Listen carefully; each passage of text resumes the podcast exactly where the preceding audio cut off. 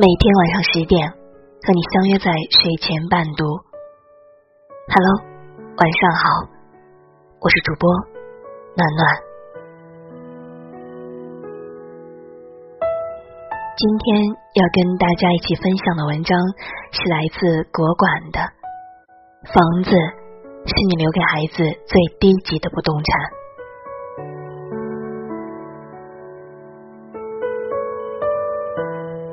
林则徐说过：“子孙若如我，留钱做什么？贤而多财，则损其志；子孙不如我，留钱做什么？愚而多财，亦增其过。”父母最应该留给孩子的不动产，从来不是房子，而是那些独特的品质。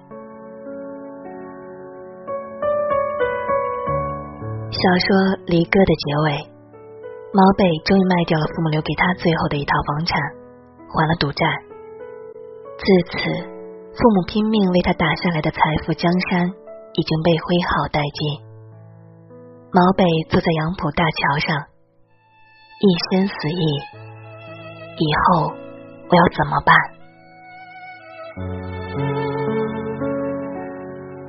毛北父母是中部的工农。改革开放初年，来上海打拼，呕心沥血拼杀十几年，在这座城市杀出了能让自己存活、让孩子孙子体面生活的天地。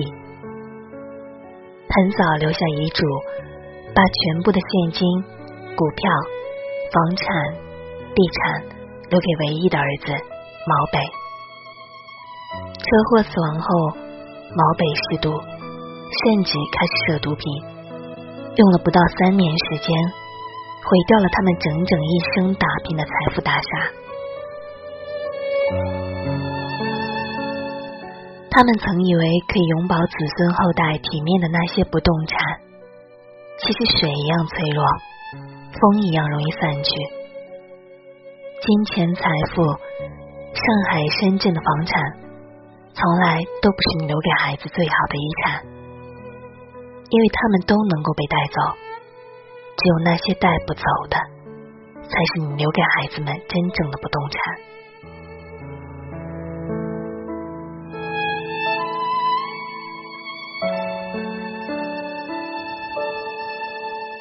英国诗人纪伯伦说：“你的儿女其实不是你的儿女，他们是生命对自身渴望而诞生的孩子。”他们借助你来到这世界，却非因你而来。他们在你身旁，却并不属于你。作家单小丁对这番话的解读最为精准。任何父爱母爱，终是要退出。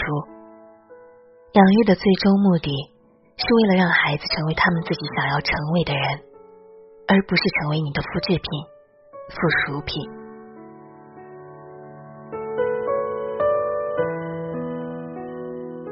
你可以帮他一把，但最好的办法不是托他去摘天上的星星，而是教育他自立自强，学会制作梯子，学会攀爬的技巧，学会即使遇到艰难困阻也绝不后退，学会自己慢慢的爬高，接触天空，手可摘星辰。那一刻的他们，才有真正的耀眼人生。为人父母最重要的，从来不是给子孙留下多少财产，而是留下自己曾经与这个世界拼杀过的传奇。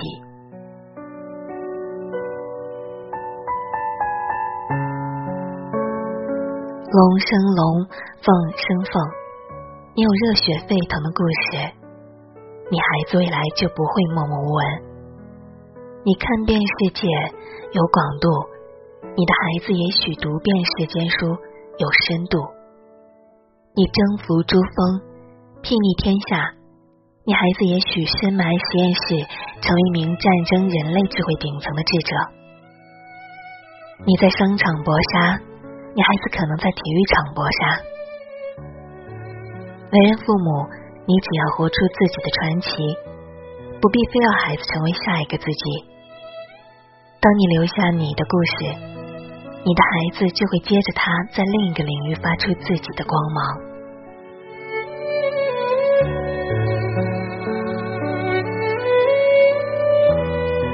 看到一则新闻，一个成都爸爸，每临放假最喜欢的事，不是给孩子报培训班，是满世界拉着孩子跑马拉松，顺便也到全世界各地游历。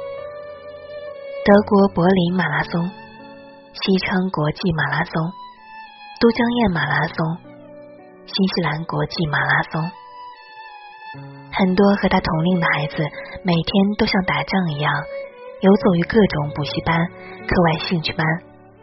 我不想让儿子有那样一个童年。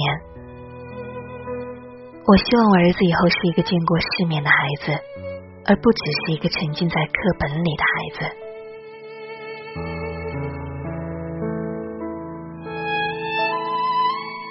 成都爸爸年轻时是个驴友，喜欢全世界到处跑，冰岛的极光、阿尔卑斯滑雪、澳大利亚环岛、新西兰跑马拉松，看过山河大海，也看见过人山人海。为人父母之后，他保持着每年带着孩子出国旅行、跑马拉松至少一次的记录。我当然没有指望儿子能够跑完，我只是想带儿子走一走，看一看，看看他父亲曾经流浪过的那些地方。我希望我的孩子也可以看到这个世界的精彩。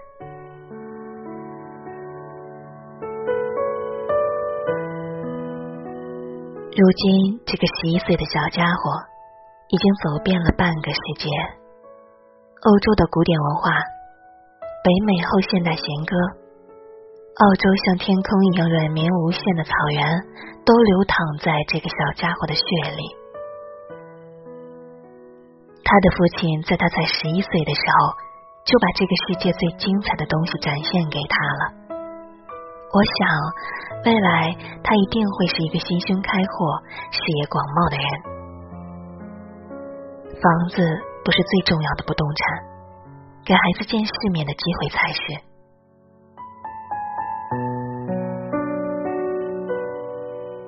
谢霆锋大儿子一岁的时候，他送给儿子一份特殊的礼物，是一个视频合集。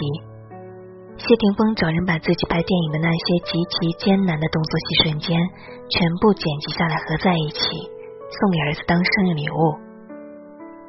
记者采访他，为什么送孩子这样的礼物？我知道他现在看不懂这份礼物的意义，但我就是想让他早知道他爹是干什么的，他爹为什么要这么拼，上进、拼搏，做到最好。我是这么要求自己的，我也希望我儿子从小就有这样的品质。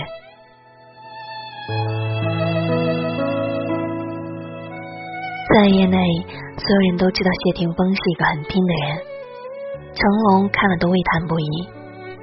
他拍动作戏，跳楼、跳车、飞车，从来不用替身，全是自己卷袖子亲自上阵。吊威亚、冷水浴，即使如今已是大牌的他，也从来没弄虚作假过。拍正人的时候，有一场戏，张家辉用玻璃花瓶砸谢霆锋的头。为了效果逼真，他真的让人直接砸了。玻璃碴子落满一身，后来玻璃碴子弄进眼睛里，医生让他住院。他为了把电影如期拍完，天天吃止痛药，连受伤的这个事情都没有告诉导演。为了儿子，我得拼命。我也希望他能看到他父亲这么拼命，以后上进、拼搏。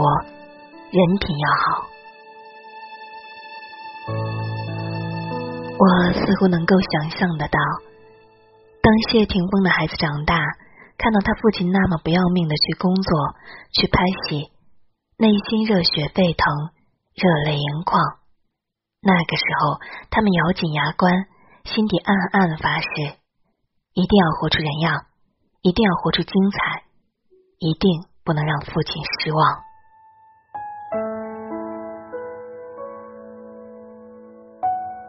房子不是最重要的不动产，给孩子留下的拼搏、奋斗的背影才是。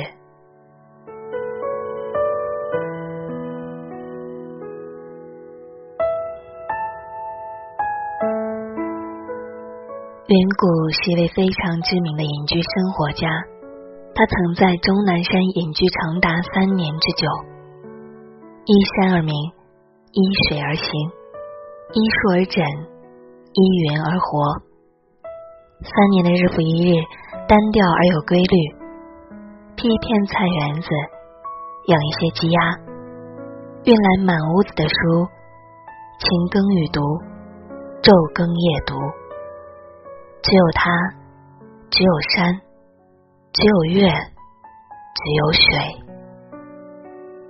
可能常人过不了这种生活，单调乏味且孤独。但我喜欢一个人独处的时候，心灵不设防，袅袅频频长出来的，都是未曾见的诗情画意。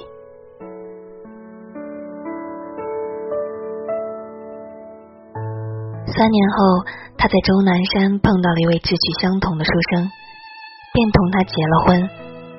有了孩子之后，便回到了成都，过上了烟火气息的生活。但他仍然保持每天独处冥想的习惯。孩子问他：“妈妈，你为什么每天都要一个人把自己锁在房间？”他笑着说：“妈妈在和神对话。”独处的时候，我就感觉失意并没有离我而去。独处是人类与失意对话的唯一途径。在他的影响下，孩子也喜欢上独处冥想，一个人静悄悄的待着，看一本书，喝一杯茶，或者什么都不干，眼见云飞雨落。孩子有一天跟云谷说。妈妈，你看那朵云，飘在那栋老房子上，静止不动，真美好呀！云谷欣慰不已。我希望我的孩子所能拥有最强大的能力，就是在这个一成不变的世界里，看到汹涌奔腾的美好与诗意。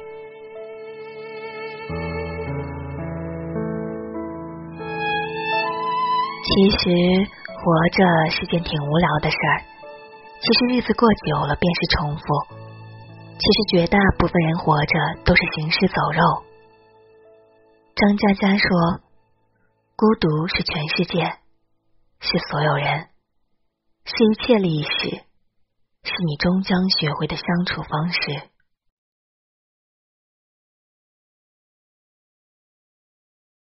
我想。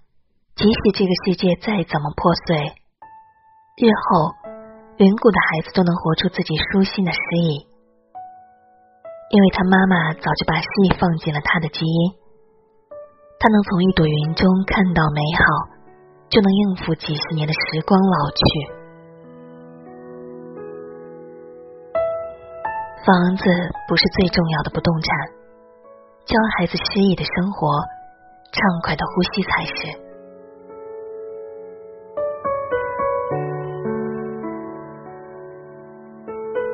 作家单小丁讲过一个故事：小时候家里穷，没钱买新衣服，妈妈常年穿着一件破旧的茉莉服外套。但无论什么时候穿，这件茉莉服的外套总是干干净净、整整洁洁。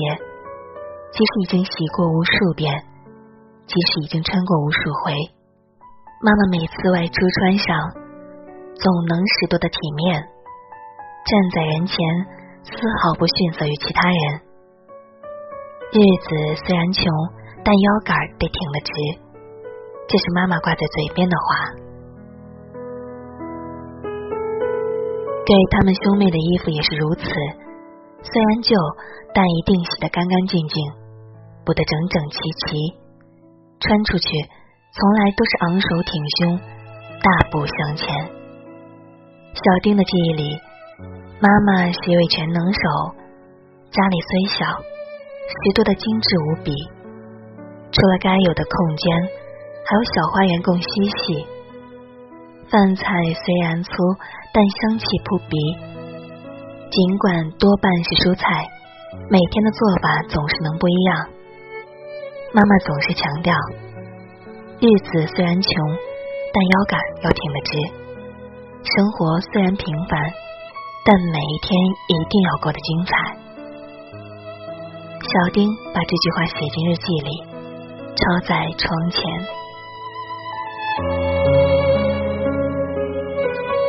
如今的他在上海工作，虽然来自西部小农村。但你从他身上一点看不出狭隘、邋遢和谄媚之气。他身上的大气、精致、特立独行和细腻的心思，丝毫不亚于任何大城市长大的孩子，这让他在生活中备受瞩目。无论什么时候，我会记着妈妈说的：日子虽然穷，但腰杆要挺得直。生活虽然平凡，但每一天一定要过得精彩。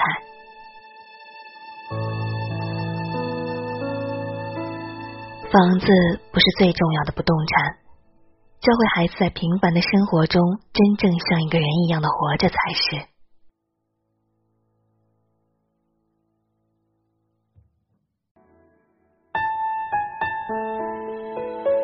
心理学家霍尼说。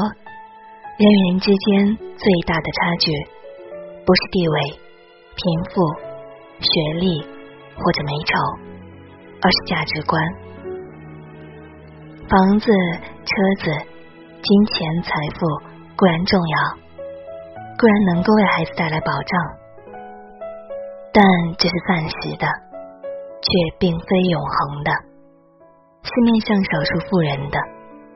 却并非适用于绝大部分普通人，而真正的精彩，却往往发生在普通人之间。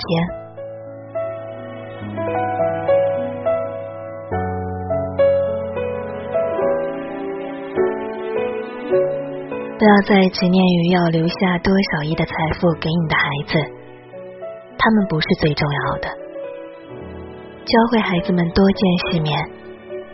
有一颗拼搏向上的心，懂得诗意的期许于大地，学会在平凡生活中挺直腰杆，远远比房子重要的多。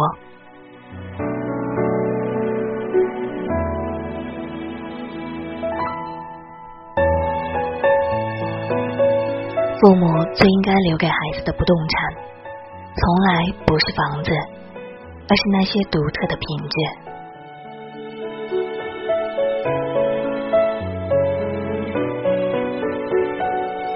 这就是今天晚上要跟大家一起分享的文章。房子是你留给孩子最低级的不动产。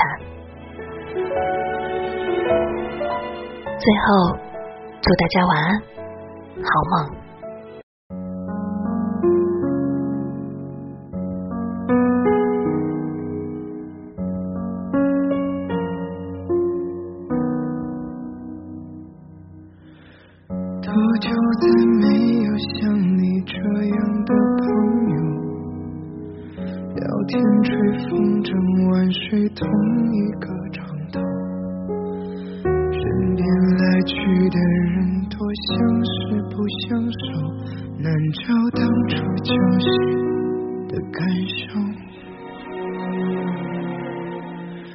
风吹落的树叶，它该往哪里走？陪伴过春夏，终于要告别枝头。有些路儿。们只能一个人走，各自启程，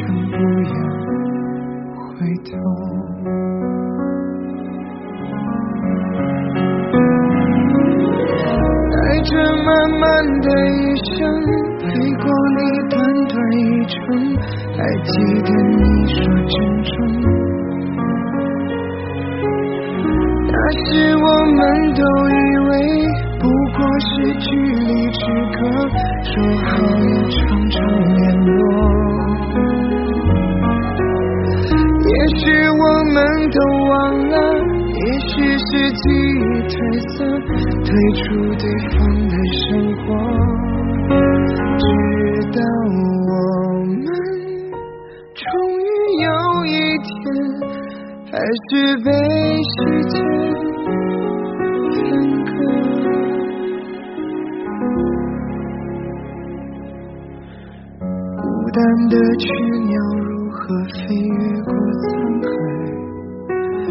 是太渺小，所以心不够勇敢，而是在那个漫无边际的未来，已没有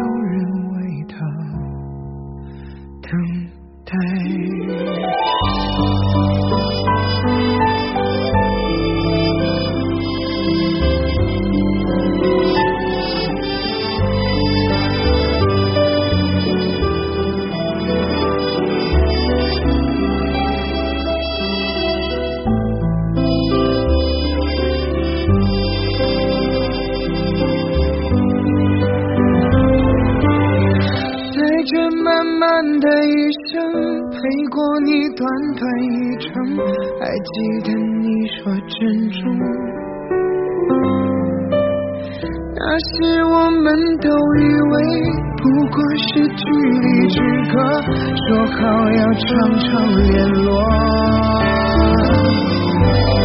也许我们都忘了，也许是记忆褪色，退出对方的生活，直到我们终于有一天，还是被时间分割。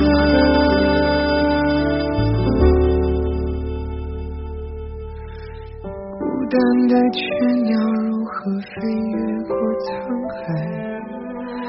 不是太渺小，所以心不够勇敢，而是在那个漫无边际的未来，已没有。